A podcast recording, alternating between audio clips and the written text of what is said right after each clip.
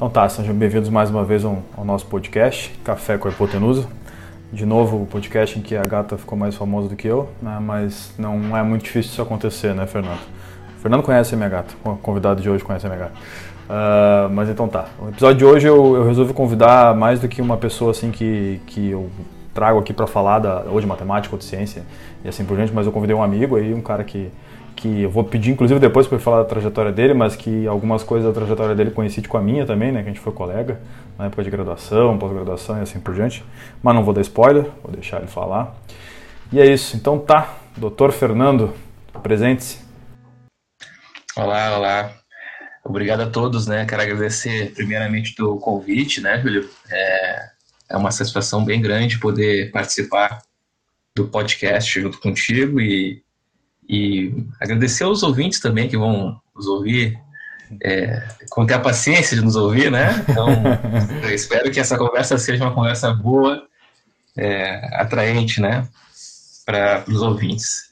Bom, eu me chamo Fernando, né? Fernando Rodrigues de Oliveira, basicamente um professor iniciante, um docente iniciante, comecei em 2017, tá? Professor do Claro, né, com experiências de estágio antes, né, mas vamos dizer assim, a parte profissional foi em 2017. Professor do IFRS, né, IFRS, Instituto Federal de Ciência, Educação e Tecnologia. É, eu atuo aí na área da matemática, né, e que é uma das minhas paixões, eu posso comentar mais depois com as perguntas, né, e basicamente eu posso adiantar que eu tenho essa dualidade, né?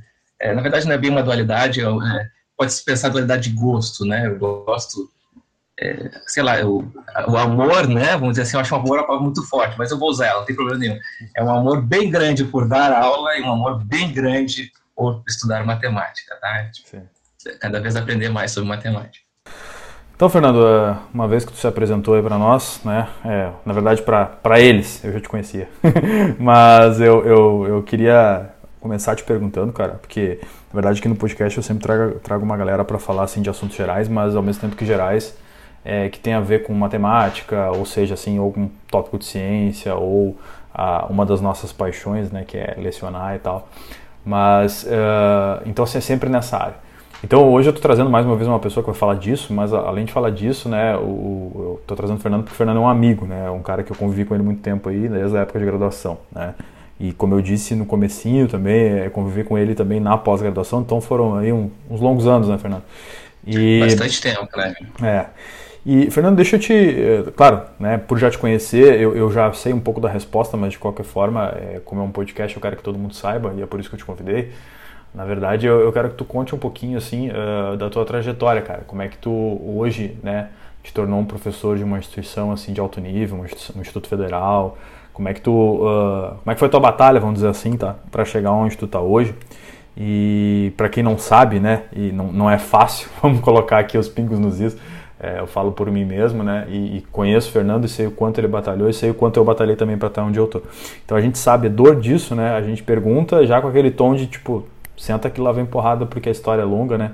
É, é, não é fácil chegar onde a gente chegou.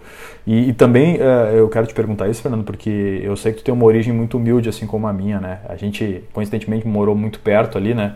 É, Sim, tipo assim, divisa de cidades, na verdade, né? É, é e... muito louco, né? Uma divisa de municípios que aparentemente, bom, é, tá, pode ser que morem longe, mas não, a gente morava de fato na fronteira, para usar é. esses termos aí, né? Na fronteira, né? É, exatamente. Eu pro lado daqui, lá de Porto Alegre, bem pertinho, só que pro lado de Alvorada. Exatamente. Então, assim, a gente morou ali muito tempo, muito tempo ali, a, vamos chamar assim de quadras de distância, né? Então, assim, dois locais, assim, bem, de origem bem humilde mesmo, né? Então, assim, conta um pouquinho pra galera. Sabe por que, que eu tô pedindo pra te contar isso, Fernando? Porque, assim, é, o que eu mais recebo, né, de perguntas e comentários quando depois que eu abri o Instagram, na verdade, depois que depois de tudo, né? Depois que eu abri o canal no YouTube, depois que eu, que eu comecei a fazer o podcast aqui mesmo, né? É, recebo feedbacks positivos de pessoas que dizem assim que que eu sirvo de inspiração para elas. E aí isso é muito legal, cara. E aí eu tenho histórias e conhecimento de pessoas que também podem ser inspiração. E tu é uma delas, né? Então eu gostaria que tu contasse isso também para quem sabe aí mais uma inspiração, né? Mais uma alguma alguma alma aí que a gente pega no meio do caminho e diz assim, pô, eu quero ser isso, cara, eu quero ser um cientista e tal. Essas coisas assim. Então vai lá, conta aí um pouquinho da tua história. Entendi, entendi. Bom, é, como tu bem falou, né, Julio, a minha história ela inicia. É, vou fazer um paralelo, é claro, né, na, na, na resposta, assim, né? Primeiro eu vou falar bem da trajetória que eu tive como estudante e atualmente como né, um profissional da, da educação. É, em paralelo, claro, eu tenho que fazer alguns agradecimentos. Não adianta eu fazer agradecimentos ao meio onde eu estava, com respeito a familiares, com respeito a amigos, que a gente não consegue fazer isso sozinho, tá? É, não, não, tem como fazer tudo isso que eu consegui fazer sozinho. É, mas eu, eu, vou iniciar então, assim, é, ah, vamos, vamos, começar pelo ensino médio, tá? Até, até ensino fundamental foi, foi legal, mas até então eu não tinha descoberto ainda o que eu vou acabar comentando para vocês agora, né? É, e, e, eu, e eu falo do ensino médio porque foi no primeiro ano do ensino médio onde eu posso dizer que que se começa essa essa essa paixão dupla, vamos dizer assim, que até então eu não sabia. Até então era mais um tipo de paixão do que a outra, né? Eu nem, nem tinha conhecimento, mas eu eu posso botar na conta do ensino médio. Foi numa aula, praticamente então, é, de logaritmos, tá? O primeiro ano do ensino médio. Deixa eu salientar aqui todo o meu ensino, é, onde eu estudei, tudo público, tá? Então, como o Júlio comentou, origem um pouquinho mais humilde. Minha mãe não tinha condições de pagar, na época, uma escola particular e, e bom, optou, claro, pelo ensino público. E, e, toda essa minha trajetória foi ensino público. Então, ensino médio, Colégio Cândido José de Godoy, Porto Alegre, primeiro ano do ensino médio, aula de logaritmos, onde meu professor de matemática é, pediu para eu ir até o quadro corrigir alguns exercícios até então de logaritmos, porque ele queria observar. Eu não me lembro o motivo na época, tá? Até esqueci o porquê, mas ele me pediu para fazer os exercícios de logaritmos. E aí até então, Júlio, pessoal que está ouvindo, é, eu, eu fazia, eu gostava bastante de matemática, mas bom, fazia meio assim, sabe, aquela questão, ah, eu vou fazer pela nota para garantir, para terminar isso de uma vez, né, terminar o ensino médio e assim por diante. E quando eu assumi ali até então o quadro para começar a, a, fazer os exercícios de, de, de, logaritmo, nem que eu, eu não tinha feito todos, tá? Eu tinha feito alguns assim, e aí eu comecei fazendo alguns, e aí ali, Júlio, que foi o primeiro contato com essa paixão pela docência, pelo, por ser professor, por explicar algo para mim, ser, por ser um explicador, vamos dizer assim, para pegar as palavras do Clóvis, né, professor Clóvis da USP, por ser um explicador. Ali eu vi que era um momento de novo, né, que é, eu, eu, eu não queria sair dali. Era, é muito louco, sabe? Quando tu tá num lugar que tu não quer mais sair de tão legal. Assim, tu quer que ali fique durando por muitos e muito tempo. Ou se eu sei como é que é. Né? é e, e, e, por esperar isso, né, eu acabei, é, vamos dizer assim, ah, já que é para fazer um ou dois exercícios, eu pedi a palavra ao professor, não, professor, deixa eu fazer todos esses. eu não tinha feito todos. Me dá a lista aí, me dá a lista. Me dá a lista que eu vou fazer. Com um pouquinho de medo, é claro, né? Porque até então, por não ter feito, eu não sabia a resposta, não tinha gravado nem nada. Mas, bom, vou errar, mas não tem problema, vamos lá. Então começa ali, vamos dizer assim, Júlio, a, trajetória como a paixão por ser professor, tá? Professor de matemática, até então gostava bastante de matemática por ser professor. A partir dali foram passando os anos, os três anos do ensino médio, e até então eu não tinha a mínima noção é, do que, que era faculdade, do que era vestibular, coisas do tipo. Tá? Não tinha a mínima noção. E aí começa a entrar as pessoas na minha vida e eu vou fazer esse paralelo. Até então, minha mãe sempre disse assim: filho, estude enquanto eu puder te dar condições de estudar. Tá? E quando tu quiser, eu posso te dar condições de estudar. E eu, beleza, então vamos fundo. Mas, até então, uh, eu não tinha essa noção, né? Que era faculdade, que era vestibular. Até que uma colega minha no ensino médio disse assim: bom, olha só, Fernando, tem um cursinho para vestibular nesse cursinho pré-vestibular, você faz uma prova de matemáticas, bem, tu ganha uma bolsa. E por que fazer esse cursinho pré-vestibular? Para fazer o URGS, né, no caso, nossa Universidade Federal aí do Rio Grande do Sul, fazer o curso que tu quer fazer. Na época eu já tinha me decidido, Júlio, por fazer matemática, não queria fazer engenharia, não queria fazer nem outro tipo, eu queria fazer matemática. E, e aí até então eu começou a brilhar, né? Aí começou a abrir um pouquinho a mente, porque a minha mente era muito fechada até então, até, até esse momento. Fiz a graduação, fiz a graduação em licenciatura em matemática, e aí entra de novo, né? Além de todos os meus familiares que eu estou acabando descobrindo aqui, minhas tias, de criação, entra os meus colegas, né, para a graduação. Agora eu vou citar alguns nomes, porque sim, é necessário citar alguns que, que, que, é, de fato, me alavancaram dentro da graduação. Eu posso citar, pô, que tu conhece, né? Então, né, posso citar alguns colegas do tipo o Leonardo Guerini, na época, posso citar é, o Guilherme, que até hoje, e hoje é meu colega lá de FRS, Guilherme Monteiro. É, tu, propriamente dito, Júlio, mas tu, tu, no sentido do final da graduação, eu sim, explico por quê. Uhum. É, explico por quê. É, que começaram a, a, me abrir essa, essa, essa mente, né, para também, é, além do, do estudo é, para ser professor, o estudo da matemática propriamente dito. Então, eu posso dizer o seguinte: que nessa época da graduação foi uma época em que a balança começou a se equilibrar no quesito gosto. Tá? Que até então eu queria ser professor de matemática. Gosto com o quê? Com a matemática. Aí começa a paixão propriamente dito.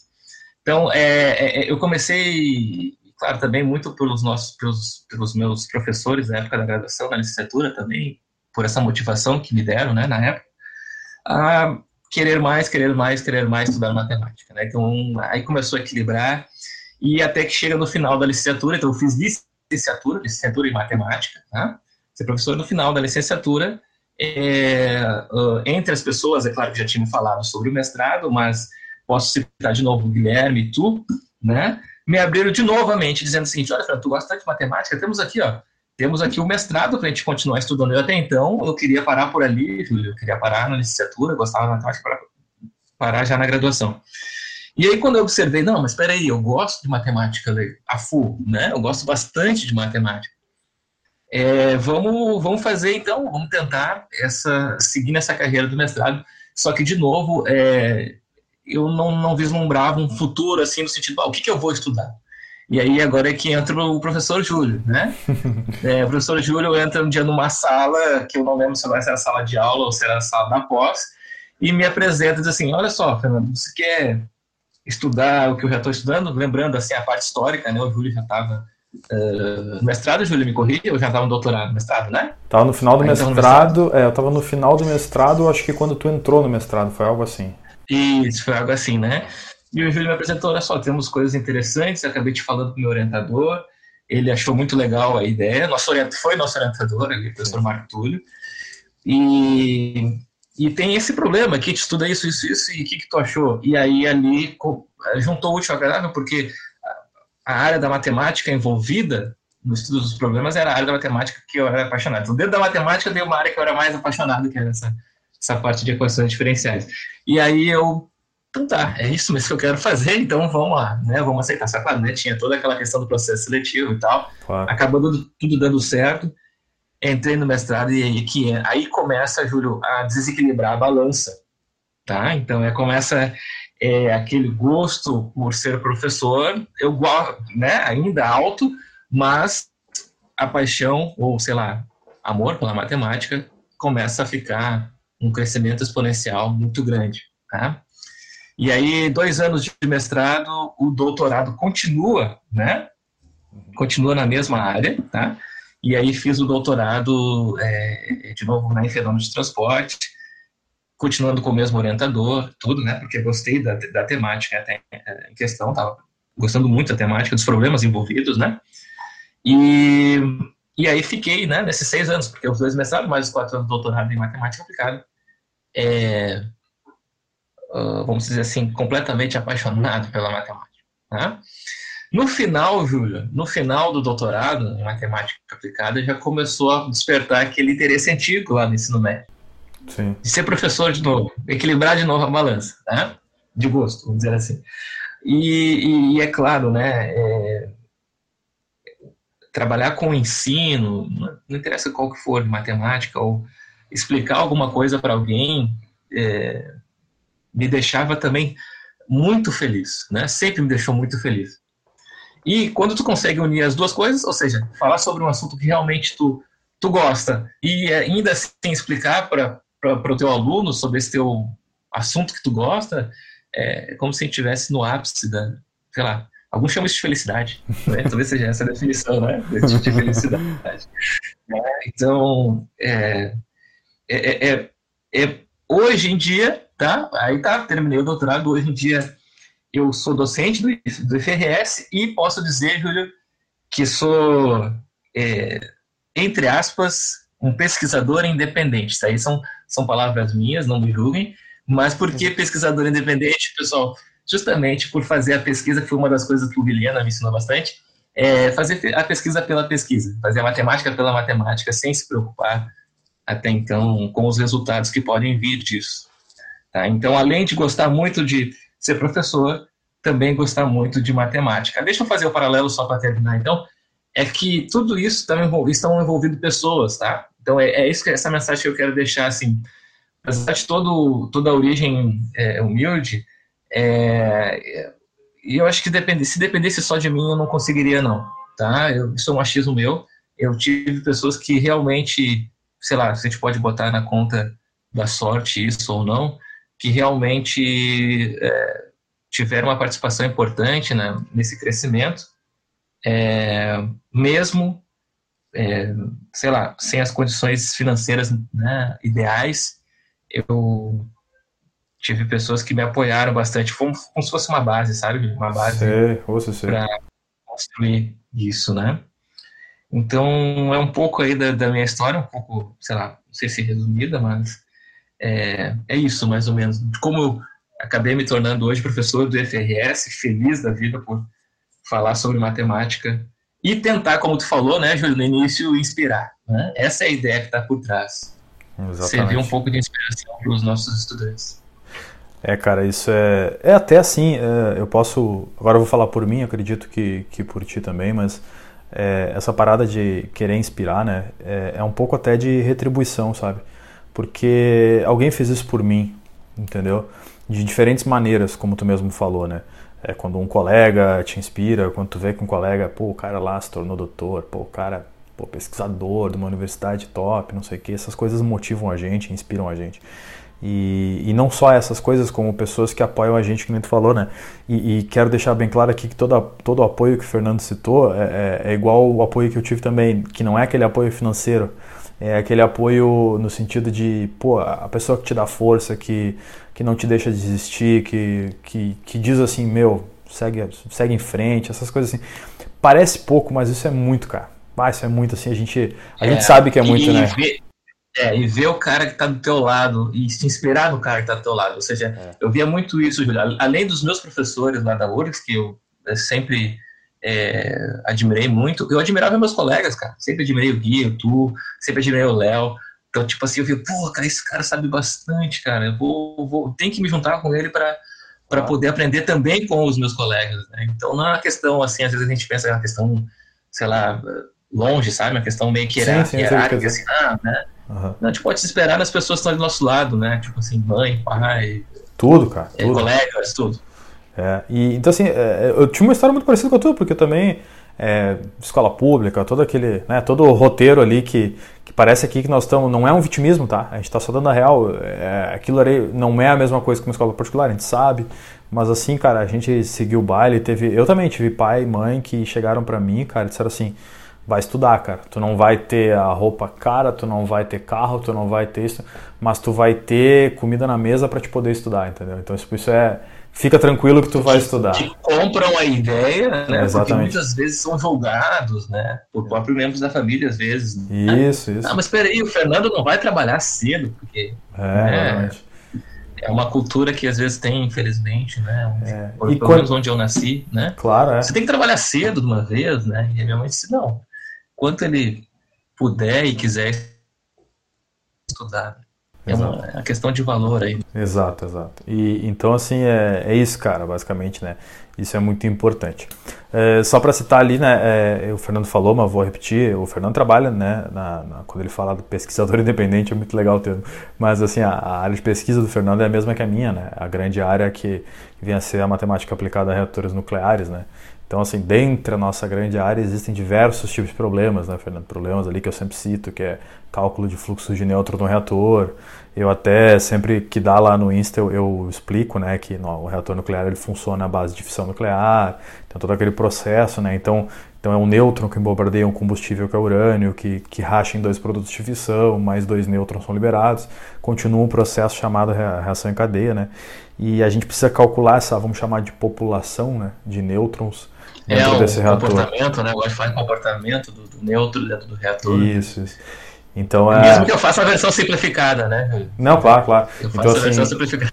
Não, não, mas é, é, assim, a gente sempre tem né, os, os, os, casos, vamos dizer, específicos e, e a gente trabalha matematicamente ou com modelos matemáticos que tentam de uma maneira, né, é, às vezes mais específica, às vezes mais simplificada, mas enfim, começam a, a calcular, entre aspas, né, todo esse problema.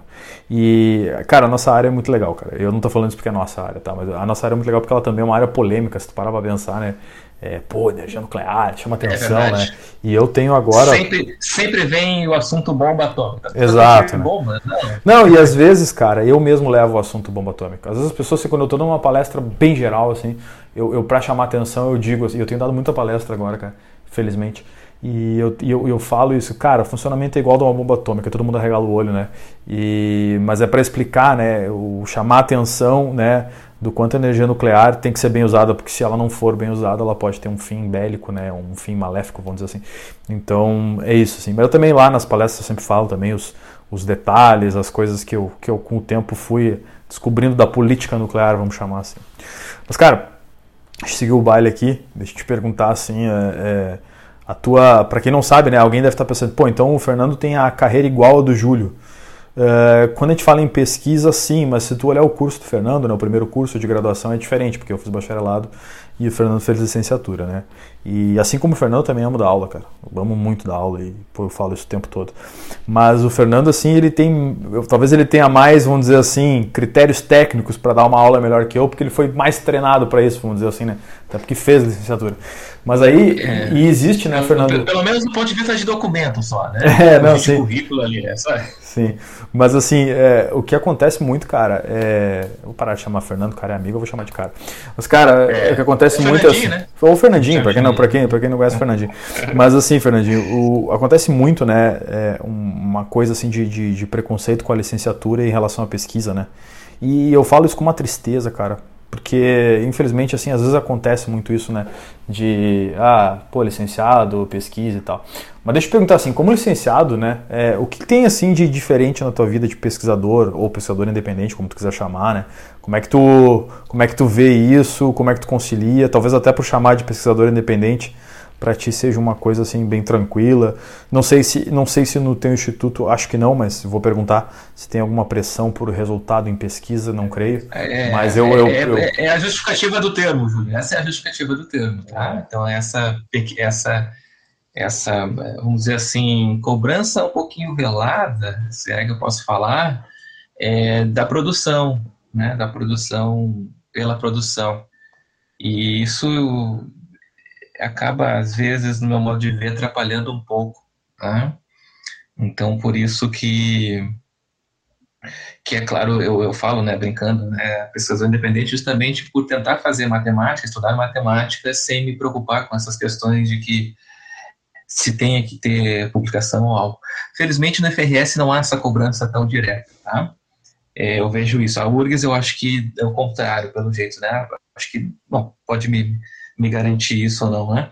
É, mas, assim, respondendo essa pergunta, do que, que né, que, que é essa questão, o que, que a licenciatura pode trazer de novo? É uma pergunta bem difícil, porque é, para eu poder ela com, responder ela com propriedade, eu teria que viver os dois mundos que eu não vivi. Eu vivi um mundo só, que é o mundo do, da, da, pessoa que fez a licenciatura e depois foi para a pesquisa. Eu teria que, queria, teria que viver o mundo da pessoa que só viveu a pesquisa, que fez só o bacharelado e continuou a carreira acadêmica é, assim, né, no mestrado e doutorado. Mas então, fazendo desse lado, eu vou, eu, vou, eu vou fazer um achismo aqui, mas eu vou tentar evidenciar, então, essas características boas que, que a licenciatura me deu, que eu pude, vamos dizer assim, puxando pela memória, é, comparar na época que eu estudava, depois no mestrado, no doutorado. É, esse lado mais humano, então, essa é a, talvez uma das principais, um lado mais humano que a licenciatura traz, é, no sentido de poder trabalhar em grupo, sem ter ou ter muito pouco a questão do ego, tá? Uhum. Então esse eu posso ver como um lado positivo no sentido assim, é, ah, vamos ter a humildade já de que, eu, sei lá, se eu, se eu não consigo responder determinada questão, eu ir perguntar, perguntar para o colega do lado, é, ou se eu tenho alguma solução para apresentar, poder socializar essa, essa, essa, essa solução com os meus colegas, né? Não deixar isso, que era uma coisa que eu via é um pouco, e você pode me corrigir se isso na graduação foi assim também, mas é, eu via um pouco no mestrado e doutorado, eu via essa questão mais individualista por parte dos estudantes que faziam pesquisa. Então, assim, é, discutir soluções, discutir problemas, discutir dúvidas com outros colegas, isso é uma coisa que é, a questão da licenciatura, a questão do ensino, é, nas disciplinas que, que, eu tive relacionadas somente com educação na época, elas me puderam, vamos dizer assim, é, abrir um pouquinho o olhar de novo, né, abrir um pouquinho a mente para essas questões. Então eu não tinha essa, ah, sei lá se é a palavra certa, mas eu não tinha esse individualismo, assim, sabe? Não tinha problema algum eu socializar dúvidas, socializar é, as soluções, né, sei lá, né, de, de um certo problema com os, os meus colegas, né, com, com, professores, coisas do tipo. Talvez essa seja a principal diferença, mas repito, né, eu estou falando sobre uma ótica, Júlio, de uma pessoa que viveu só um lado da história, né, que é o lado de licenciatura e depois pesquisa. Sim. Eu queria saber, né, eu teria que viver o outro lado, eu teria que viver a, o bacharelado e pesquisa direto para poder te dar uma resposta talvez assim mais satisfatória. Mas assim, cara, é, mas não tem problema nenhum, eu posso te dar. É, pode ser, pode ser. Mas assim, cara, eu, eu, vou te dar uma opinião. Eu acho que tu tá corretíssimo, tá? É porque assim, o que tu fala que é um ponto positivo vindo da licenciatura é exatamente aquilo que talvez falte como um ponto vindo da galera do bacharelado, né? A gente é, é assim, eu, eu, vou, eu tô procurando o termo certo aqui. Tu tava falando, eu tava procurando o termo e eu até agora tô procurando. Eu tenho que. Mas às vezes a gente, aqui na, na, matemática, bacharelado, a gente é criado, né? E eu vou falar aqui para quem escuta o podcast, desculpa, vou repetir pela milésima vez, mas vou falar ah, de novo. É verdade, esqueci de salientar isso, né, pessoal? É. No mundo eu já tava vivendo, tá? É. No mundo eu já tava vivendo. É, mas assim, é, é para quem escuta aqui, eu vou falar pela milésima vez, cara, que o, o curso de bacharelado em matemática ele é um processo de destruição do ego. Só que, às vezes, ele não destrói, não destrói o ego de algumas pessoas, infelizmente, né? Então, assim, a gente é criado, uh, criado no sentido acadêmico, tá? Uh, a, a, pensar de uma maneira que às vezes é a maneira errada, na minha opinião, né? Do tipo, isso aqui é meu, eu não compartilho, e eu não posso admitir que eu erro, eu não posso uh, mostrar fraqueza, eu não posso e, cara, isso é tão antiquado, velho, para não dizer outra coisa. Então, assim, é, eu, eu fui criado dentro desses uh, moldes, vamos dizer assim, tá? E, e, aos poucos eu fui pegando um por um deles e fui quebrando, assim, tá, Fernandinho? Fui dizendo, não, isso aqui não serve para mim, isso aqui não serve para mim e tal. Primeiro, esse individualismo eh, só tende a, a, a, te prejudicar como pesquisador. E se, se, se alguém aqui está escutando e quer ser pesquisador, aprende agora. Individualismo, esse negócio de se fechar, vou fazer sozinho. Olha, larga agora. Porque não estou dizendo que você não vai conseguir ser um pescador assim, eu só estou dizendo que você vai ser muito infeliz assim, muito provavelmente. A menos que você seja um, um John Nash, que você seja um Stephen Hawking, sabe? E eu ainda acredito que esses caras não eram assim, mas tudo bem. Então, assim, uh, é, é, muito difícil, cara. Porque eu, eu sou daqueles caras que acham que compartilhar conhecimento gera conhecimento. Quantas vezes na nossa vida docente você, você já se pegou explicando um negócio, por mais simples que seja, cara? Ah, eu tô explicando lá o logaritmo. Vamos supor logaritmo. Tá, beleza, tu sabe tudo de logaritmo, beleza. Mas daqui a pouco, cara, por mais que tu saiba tudo, tu tá explicando aquilo numa sala de aula, no meio da explicação vem um estalo, cara. E tu, tipo, opa, tem uma outra maneira de explicar isso. Então, assim, é, eu já passei muitas vezes por isso, principalmente no ensino superior que daí a matéria ela é mais complicada e você uh, talvez tenha sido apresentado a uma única maneira de como compreender aquilo, mas talvez existam, talvez não, com certeza existem outras. E às vezes a gente começa na hora de compartilhar essas coisas adquirindo esse conhecimento ali, na hora, sabe? Então compartilhar conhecimento gera conhecimento. Esse é um ponto. É, e essa coisa do, do, do, do, lado humano, né, cara, eu, eu, eu acho assim tão verdade isso porque as pessoas, às vezes, elas não têm, cara. A gente é criado ali fazendo graduação, mestrado, doutorado, para eventualmente depois prestar um concurso. Esse concurso pode ser que seja no mesmo lugar, como foi no meu caso, né? Eu prestei concurso, passei no mesmo lugar, ou seja, né, eu estou na URGS lá desde a época de graduação e hoje sou professor. E acho que vou ficar lá para sempre, Fernandinho. então, assim, é, é, então é isso, sabe? É, o que acontece é que as pessoas, elas, elas como elas sabem disso, elas entendem que às vezes é, elas não, não podem errar, só que isso é impossível, todo mundo vai errar. Todo mundo vai errar, cara. Eu tô falando agora, eu posso ter 50 anos de pesquisador, de pesquisador não de idade, eu vou, eu vou errar, eu vou errar sempre, entendeu? E depois aqui eu vou até falar uma frase do nosso, nosso grande bruxo, Michael Jordan, mas depois eu falo sobre esse negócio de errar. É, mas, é, assim, mais uma coisa em comum. Você é, falar disso em comum. É, a gente gosta de basquete, jogou basquete ainda. Enfim. Além do Grêmio e do rap. Exatamente. Então, assim, cara, é, eu, eu, eu fico assim tão, tão, tão chateado com essas pessoas que, pô, não posso. Eu já, eu já ouvi isso, tá? Não vou citar nomes, mas eu ouvi pessoas chegando e dizer assim: não posso, não posso admitir que eu tô errado, porque o que, que a pessoa vai pensar de mim?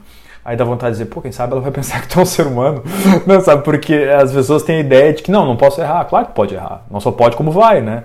Então, assim, rola muito isso no meio acadêmico, das pessoas não compartilhar, e, e há um pouco disso também, né? Essas coisas se casam, sabe, Fernando? Porque não vou compartilhar minha pesquisa com ninguém, porque vá que eu tô errado, e vá que o cara sabe que eu tô errado. E, e, não sei o que, e não sei mais o que. Então é muito si. Uma preocupação com a imagem. É, é muito isso. si.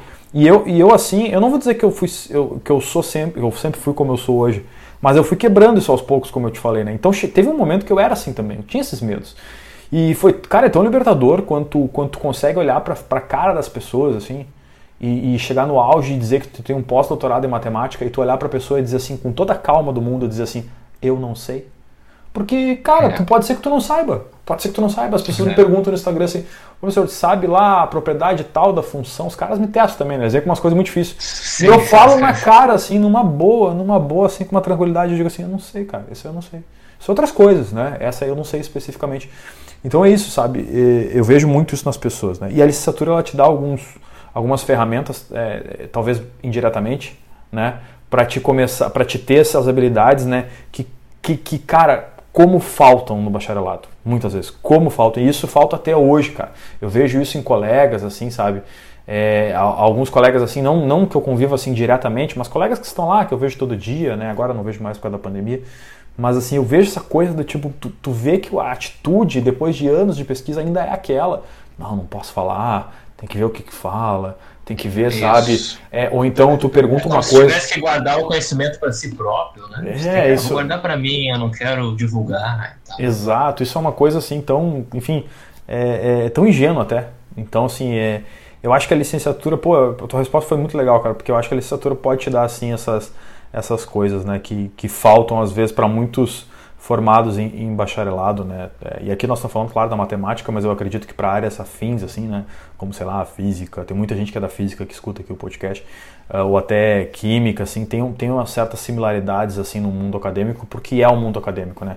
Então, o, ainda nas exatas, ele vai ter muitas coisas similares, assim. Então, é isso, cara, mas, pá, legal, legal mesmo ver esse depoimento, e eu te digo, assim, que estando do outro lado, eu, eu concordo, assim, sabe? Concordo muito.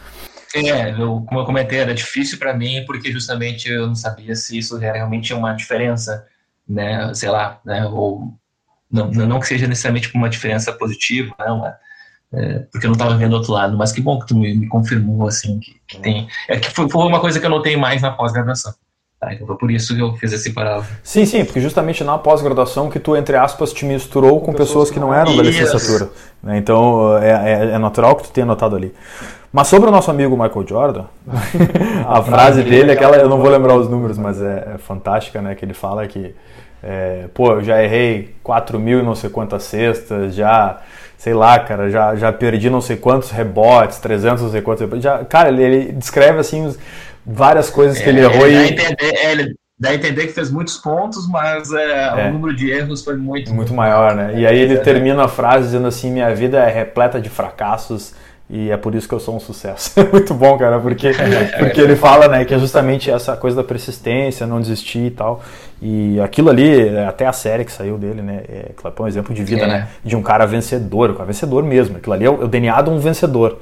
Um cara disse assim, não, não, não, eu não posso perder, eu, sabe, eu não vou desistir e assim por diante. Recomendo, inclusive, mesmo que você não goste de basquete, é olhar.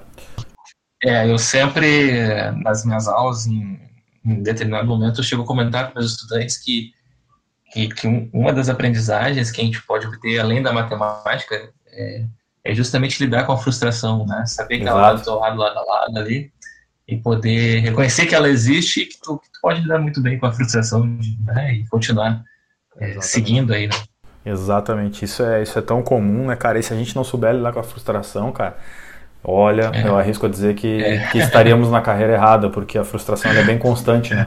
E é, e, e é, normal, cara, é normal. A gente não pode desistir por isso, porque, de novo, né, faz o que gosta, o olho brilha quando tu explica para alguém ou quando tu resolve ali um, um negócio que tu sabe que vai ter uma aplicação, que tu vai conseguir publicar um artigo pela ciência e tal, aquela coisa toda. Mas, cara, deixa eu continuar aqui te perguntando. Separei uma última pergunta, né?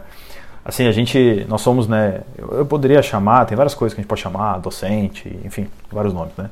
É, mas nós somos educadores também, né, de, de, nível superior, vamos dizer assim, né? E a gente, eu, eu, tenho certeza que tu também, tá? Mas eu, eu vou, vou falar agora um pouco mais por mim e, e te perguntar, né? Eu sei que tu é um cara que pensa, assim, a, a, a aula, o, o, ato de dar aula para ti é, é, é algo, assim, muito importante, né? E para mim tem também. Tem que tomar com capricho. Né? Exato. Tem, que ser, tem que ser uma coisa. Do... Tem que ser uma coisa caprichada. É, tem que tomar com capricho. Exato. E, e, e, eu vejo isso em ti, né, cara? Desde a época que a gente era colega, assim. Uh, então, assim, o que eu quero te dizer com isso? Né? Eu vejo, como educador do nível superior, né, eu vejo muitos exemplos de pessoas que, infelizmente, elas. É, eu não vou dizer que fazem de propósito, mas elas não tentam melhorar, elas não. Né, ou de repente até, tipo cara, eu tô aqui para pesquisar e azar do resto e assim por diante, né? Exato, e acaba deixando de lado. E, e eu queria que tu falasse um pouco, assim, na tua opinião, cara. É, eu sei que tu acha isso importante, isso que a gente faz, né? Mas eu queria que tu falasse, assim, o como isso é importante de fato, né? Como isso pode beneficiar as pessoas que estão ali, porque é, a gente sabe, pô, tem até meme disso, cara. Galera que entra na faculdade e, e, e até brinca, pô, saudade das aulas do ensino médio e ainda brinca, pô, eu, odi eu odiava as aulas do ensino médio. Então, assim, para dizer que, que, na verdade, eles estão no quesito, né, é, vamos dizer assim, professores, eles estão, eles estão no quesito professores, eles estão muito mal, assim, eles enxergam que, que ninguém ensina bem ou que não tem didática. Claro, estou generalizando aqui porque eu sei que não é verdade. Mas é, então assim, eu vejo muito isso, sabe? E, e aí eu vejo, por outro lado, tá, exemplos bons, né, como, como alguns colegas que eu tenho, tu é um deles, que tem, cara, é, tem um apreço por dar aula, o cara monta a aula, o cara sabe assim o que vão te perguntar, o cara é que nem xadrez. Treina. Tu, é, Treina que... mesmo sabendo. Mesmo exato, sabendo, exato. Vamos dar uma treinadinha antes, aquele exato. na barriga. Não, será que vai ser assim? Será que vai ser assado? Isso, o cara sabe ali, velho, que, que tipo assim, como é que eu vou explicar? Uh, dependendo da pergunta, Uh, pode dar duas ou três saídas, e aí dependendo de cada saída pode dar mais duas ou três. Então é quase como um xadrez ali. Tu fica estudando o que. que entendeu? Porque. porque estudo de caso, um estudo de caso. Isso, é, porque isso vai ajudar as pessoas, cara. Pelo simples fato de que isso vai ajudar as pessoas. Sabe? Então, uh, isso é muito legal. Então, mesmo vendo essas pessoas, né, como, como tu e como outros que eu conheço, né, é, o quanto isso pode ser diferencial na vida das pessoas, cara. Isso é. é por que fazer isso, né? Por que ter esse amor? Porque assim, só para só salientar para as pessoas que estão ouvindo, tá? Nós somos funcionários públicos, né? Ah, nós temos aí a nossa estabilidade. Se a gente desse uma aula ruim, muito não vamos fazer isso, tá, pessoal? E também não estou me incitando a fazer isso, pelo amor de Deus. Mas assim, o objetivo não é esse. Exato. Mas é, se, muito provavelmente se a gente desse uma aula muito ruim, nós não seríamos demitidos e tal. Então assim, é, é entender ou falar um pouco do porquê que isso é importante. Mais ou menos essa é a ideia. Sim, sim. Eu vejo, assim, o pessoal que está nos escutando, eu vejo um pouco do processo, uh, vamos dizer assim, de ensino e aprendizagem na educação, no que, no sentido do aluno, como um processo de busca pela autonomia do aluno. Tá? Nesse sentido, assim, de que é, quanto mais cedo, é, sei lá, séries iniciais, entre aspas, uma dependência maior do professor e essa dependência cada vez um pouquinho menor conforme vai passando o tempo. Ou seja, desenvolver a autonomia do, do, do, do aluno enquanto estudante, aí, é, não interessa a fase de ensino. É, quanto mais próximo ali, vamos dizer assim, dessa, sei lá, do final da, da, da situação acadêmica do estudante, mais autônomo o estudante no sentido de busca eh, por, por pesquisa, ou busca por estudar alguma coisa, né? É, só que eu penso isso também não, tentando não confundir como, e aí eu busquei uma palavra aqui que eu não sei se é certa, mas não como se fosse uma exclusão do aluno. No sentido de que o professor pensar assim não significa dizer, olha, já que eu estou dando aula para pós-graduação, já estou dando aula para mestrado aqui, eu estou exagerando, estou botando lá em cima, tá? É, ah, o aluno que vai estudar por conta, eu vou fazer só o básico aqui e ele que busca. Isso para mim já entra num quesito de exclusão do aluno. Não é mais assim o aluno autônomo na história. Uhum. É, e aí a preocupação com a docência, pra, no meu modo de ver, tem o principal objetivo de, de, de servir né, como inspiração, que é a palavra que a gente veio desde o início carregando aqui Exato, lá, na, na, lá da, do nosso, da nossa entrevista aqui, nosso podcast. Servir como inspiração para os estudantes buscarem, então, cada vez mais é, essa. Assim, não limitar a curiosidade deles, né, na busca pela, pela aprendizagem. E aí entra nesse quesito, Júlio, que o capricho, né, que nós, como professor, nessa situação, professor de, de, de, de graduação, de mestrado, doutorado, a gente não pode deixar é, confundir os termos, né, confundir essa autonomia que a gente busca do aluno com o processo assim de não capricho da aula para né, que acaba muitas das vezes excluindo o aluno. É, que eu posso dizer mais ou menos assim que que, que é, é uma relação é, meio que sei lá inversa, né, de que quanto mais quanto menos nós nos preocupamos né, com essa com essa docência com, a, mesmo em níveis já uh, altos ali da graduação, do mestrado, mais obstáculos, mais barreiras a gente cria para o aluno. É como se, como se, fosse uma espécie de dificultador, sabe? Não, não, não, não tem autonomia aí na história, tem exclusão, exclusão do, do, dos estudantes. Então, por isso, essa preocupação. É, um estudante, é claro, né, que, que pode ser, ou que vai ser, na maioria das vezes, um futuro pesquisador, né, um futuro uma futura pessoa que, que vai continuar estudando essas, esses assuntos mais específicos. Então, eu vejo que, que é, é, é bem esse o, o, a palavra, né? É o capricho, é continuar com o capricho aula após aula, né? Para não, não criar barreira, não criar obstáculo é, para esses, esses nossos futuros estudantes, assim, né? Pesquisadores, vamos dizer assim. Né? Então, é, é, esse, é, esse é o principal objetivo que eu vejo na docência na, na graduação, a docência né, né, no mestrado, né, a docência na, na pós-graduação. Não cair, né, assim, no deixar de lado e dizer assim, bom, o aluno chegou até aqui, ele já é autônomo o suficiente e ele caminha com suas próprias pernas. Não, eu acho que aí a gente já está confundindo o conceito de autonomia. A gente já está meio que é, excluindo, né? Deixando assim o aluno de lado e isso talvez é, possa criar, talvez eu tenho quase certeza que isso vai criar uma barreira, um obstáculo gigantesco para o estudante né, né, como um futuro pesquisador, né, pensando ele como futuro pesquisador. É verdade, isso é, isso é muito verdade. É, infelizmente, agora a gente teve o exemplo da pandemia, né, cara, e é, não sei como é que foi em Osório, os detalhes, né? É, alguma coisa de maneira geral eu sei, mas é, aqui na URGS é, houve uma... Atividades remotas, a gente chama. É, né? atividades remotas. Então, assim, a gente, a gente teve uma... Como é que eu vou dizer assim? Uma, uma colocação da URGS, né? Dando uma autonomia total aos professores para que lecionassem, né? De maneira remota é, eu não vou dizer o que quiserem, porque a gente não pode lecionar o que quer, a gente tem que lecionar o que está no plano de ensino, mas no sentido de a, a, técnica, a maneira, o método e assim por diante, é, foi uma coisa muito do professor. Então nós tivemos casos assim que completamente díspares, sabe, de professores que, que, que enfim, que tentaram de todas as maneiras, gravaram vídeo, fizeram atendimentos ao vivo, síncronos que a gente chama, né, tá, uh, tiveram materiais assíncronos, assim, gente que eu conheço, assim, cara, que, que poxa, suou, velho. Suou para tentar fazer alguma coisa boa, assim. E ao mesmo tempo nós tivemos professores assim, cara, uh, e aqui eu tô falando dos meus colegas, tá? Uh, não tem problema nenhum falar isso, mas professores que, que fizeram uh, exatamente isso que tu falou, usar esse termo, fizeram uma exclusão. Chegaram e disseram assim: o, o livro é esse, tal dia é a prova, é, é, o que se chama, tu pode me confirmar, né? A famosa disciplina de leitura. Né? Exatamente. Particular de leitura. É. é. Você deixa na mão do aluno, ó, tu é. É. Sabe o suficiente, vai por ti. Isso, isso. É, eu acho que não, é vamos, vamos, vamos colocar aqui que é muito comum para quem não conhece, né? A disciplina de leitura, ela é, ela é, um conceito que de fato existe, né? E, e ela, mas ela existe assim quando o aluno já está lá num alto nível, tá? num nível de doutorado, de uma disciplina praticamente eletiva, do tipo, o professor chega assim, cara, tu já sabe tudo aqui do que tu precisa, só que tu pega esse livro e lê, a gente discute depois, aí sim, aí tudo bem. Né? Mas na é, graduação, cara, é complicado. Né? Então eu tô, tem alunos assim de, de, de metade, ou melhor, de início para antes da metade da graduação, tendo esse tipo de exclusão que a gente falou, né? E isso é muito triste, cara, porque, porque realmente eu entendo o processo de autonomia, tá? Eu até acho que ele deve ser feito, que o aluno ele, ele, tem que sair pronto no sentido de que se ele quer ser um pesquisador, ele vai ter que ele não vai ter mais ninguém, ele não vai ter um professor para ele explicando, ele não vai ter nada né, nesse sentido. Vamos partir do pressuposto que ele não tem nada. Em outras palavras, em bom português, a gente vai dizer que ele vai ter que se saber se virar sozinho.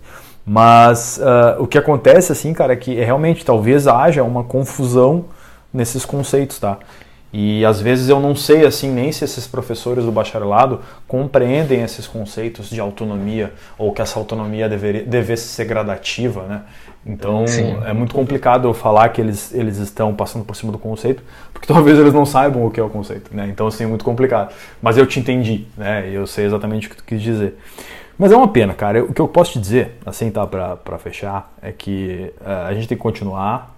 É, pô, querendo ou não, vamos lá, uh, a gente faz isso, a gente tem esse capricho, né? Eu, pô, eu abri um canal no YouTube, uma coisa que eu jamais imaginei que eu fosse fazer, cara.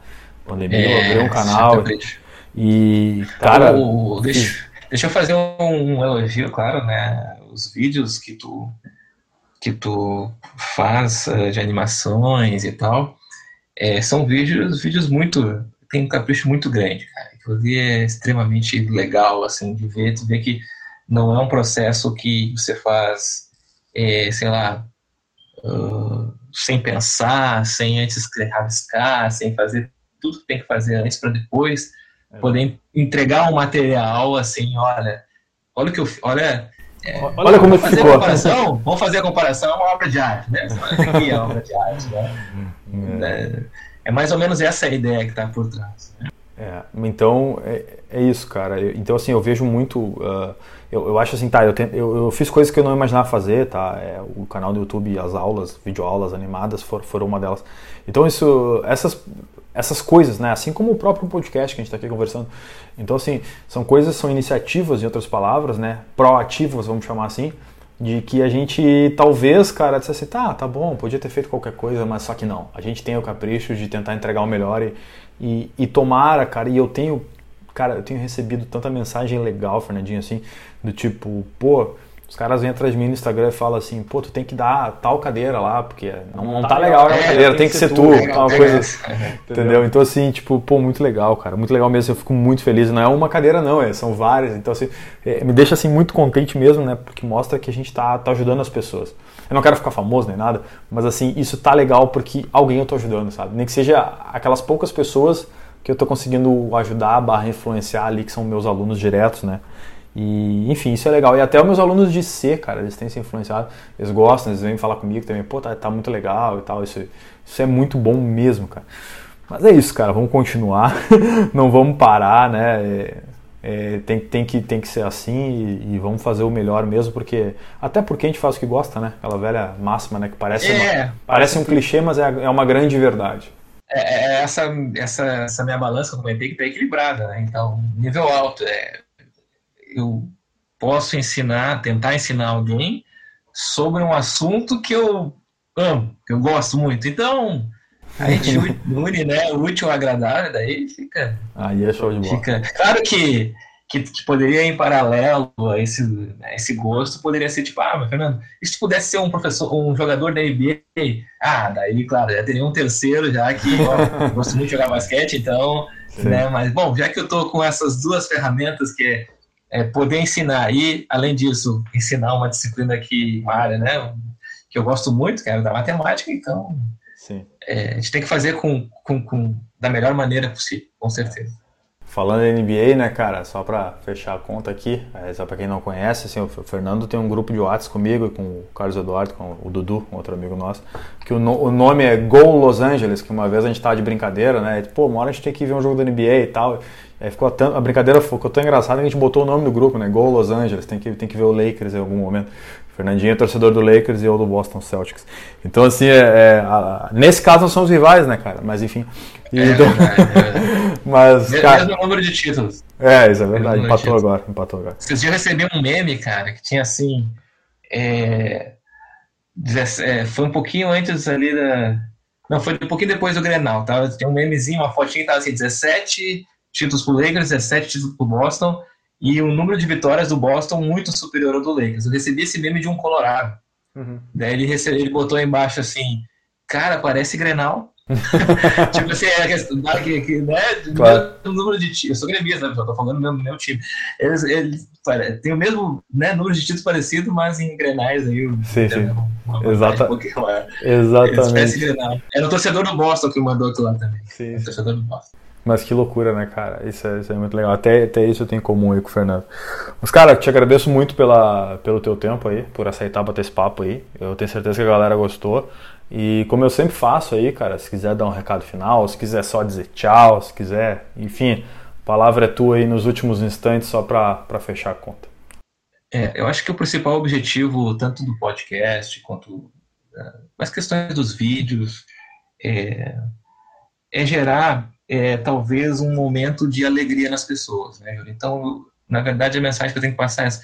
Eu, eu, eu espero que, para quem é, esteja ouvindo, é, que esse momento que, que nós passamos aí, né, nesse podcast, seja um momento que uh, você não quisesse que acabasse, né? seja um momento de alegria.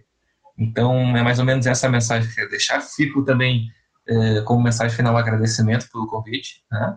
É muito legal uh, esse teu projeto, né? Não deixa de ser um projeto de podcast. Claro. E fico muito feliz por ser convidado, né? Por, por todas essas questões, né? Nós sermos, além de colegas, somos amigos, né?